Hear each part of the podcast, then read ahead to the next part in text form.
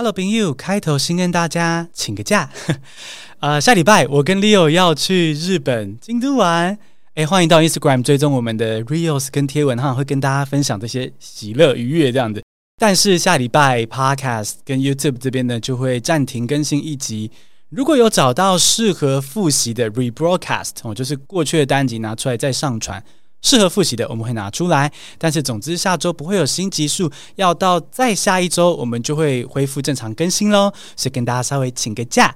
那我们现在就来进入今天节目喽。Hello，我是 Bingo，这集是 Bingo Bubbles，Bingo 碎碎念。我用全英文聊最近我跟 Leo 生活中发生的事情。那这集的主题是用全英文来开箱介绍我们的 Recording Studio，我们的录音录影空间，让宾友可以一起轻松聊天，同时练习英文听力。那我会尽量慢慢说，所以呢可以安心的服用。如果想要搭配中英字幕学习的话呢，也欢迎到 YouTube 看影片版，在 YouTube 搜寻“听新闻学英文 with Bingo” 就可以找到我喽。那你现在可以听到这些内容呢，或是看到我们很骚包的 Video Podcast，都是要感谢本集的干爹日本菲米诺吸音版。因为 Recording Studio 的吸音板啊、地砖啊，等下会介绍，都是日本菲米诺赞助的，所以呢真的很感谢他们。那这虽然中有优惠码哦，直到今年底为止，可以去逛逛，把家里的听觉感受变得温暖奢华。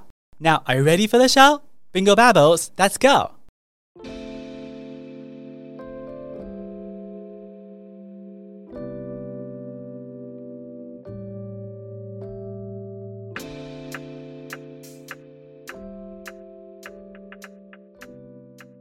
Bingo Babbles is a powerful gift for you.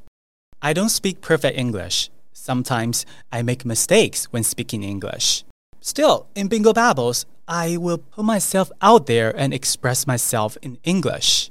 All this is for you to learn that you don't need perfect English to start speaking. It's okay to make mistakes. That's the message. So I hope you enjoy Bingo Babbles. And if you want to watch this episode with English subtitles, please go to my YouTube channel 听新闻学英文 with Bingo and watch the corresponding video podcast. Speaking of our video podcast, let's reveal our home studio, shall we? Before we reveal our home studio, I would like to first answer a question. Why did we start making video podcasts? You know, I'm lucky that 听新闻学英文 has been loved by many.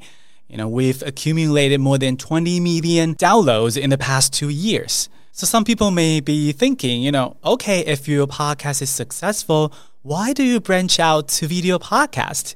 I mean, why bother? Well, it's actually not uncommon for podcasters to branch out to video podcast. Quite a few podcast shows in the US uh, make video podcasts too. Take the Sarah Silverman podcast, for example. Uh, it's hosted by the one and only Sarah Silverman. This show has corresponding video podcast on YouTube too. Sometimes I watch her episodes on YouTube. Other times I listen to it in the form of podcast.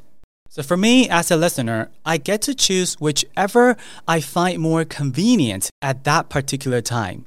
So it's really a freedom for me. So I've long aspired to make video podcast for you. By the way, the Sarah Silverman podcast is a great listening material. Uh, she's a famous American comedian, so funny yet insightful. In her show, she answers calls from her fans and uh, help them solve life problems. I'm always amazed by her advice. It's usually practical and valuable. Another great thing about her show is that she speaks English slowly and articulates words clearly. This makes her show a great listening material for English learners. It's slow and clear, but never dull. I mean, she's a comedian, right? And also, she's pretty fond of sex jokes too. if you like bingo, you'll like her show too. Slow and clear, funny and insightful. So go listen to her podcast. You won't regret it.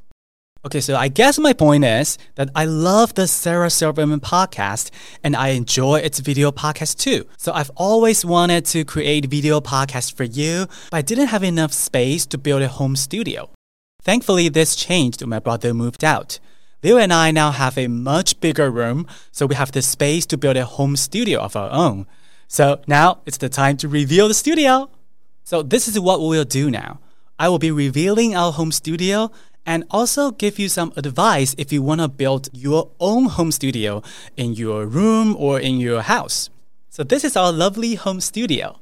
Since echo is a huge problem for home podcast recording, you can install acoustic panels on the wall, the floor, and the ceiling to reduce echo. And look at these heavy drapes of velvet. They are beautiful and serve more than one purpose. They can absorb echoes, help divide the space, and when you finish recording, you can simply pull the drapes open and then ta da, you have a much bigger room again. So, to improve the acoustics of your studio, uh, you can use acoustic panels and heavy drapes to eliminate echo.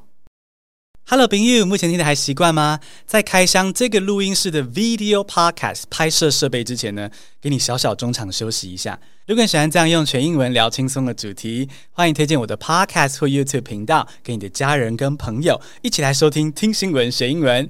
我们一起让更多人知道，说讲英文是可以犯错的，不用完美的，重点是拿来表达自己的想法。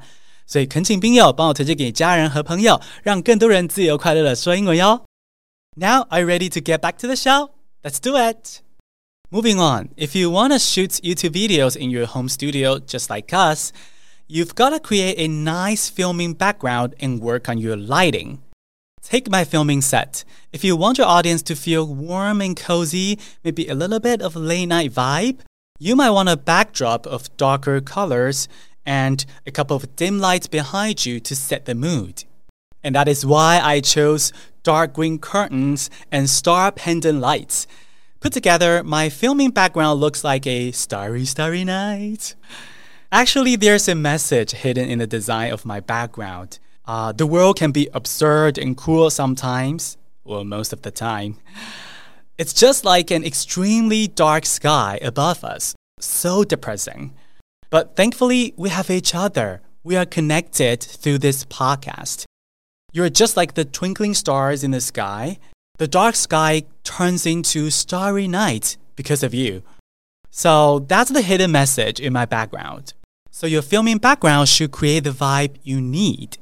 Also, you need proper lighting to help your audience focus on you. For most video podcasts, you and your guest are the main subject. You want to make sure your subjects are brighter than the background. This helps draw your audience eye to you. If you wish to learn more about lighting, three point lighting is the first lighting technique to master. It's the most basic and standard lighting setup. I've listed some articles on three point lighting for you in the show notes. Feel free to check it out. Okay, that's pretty much it. I hope you've learned what you need in this video podcast and get to know our home studio a little bit better. You can listen to my podcast first to practice listening and then watch the corresponding video podcast to review what you've learned. Please subscribe to both my podcast show and YouTube channel. This helps support us. Hello，朋友，恭喜你听完一集纯英文的节目，超棒的练习，so proud of you。那如果你对这个试播集有任何的想法、建议的话呢，我很想听。欢迎透过 YouTube 留言或者 Apple Podcast 评价给我回馈，我会认真思考你们的建议，再制作出更棒的英文学习内容给你们哟。欢迎留言给我们建议。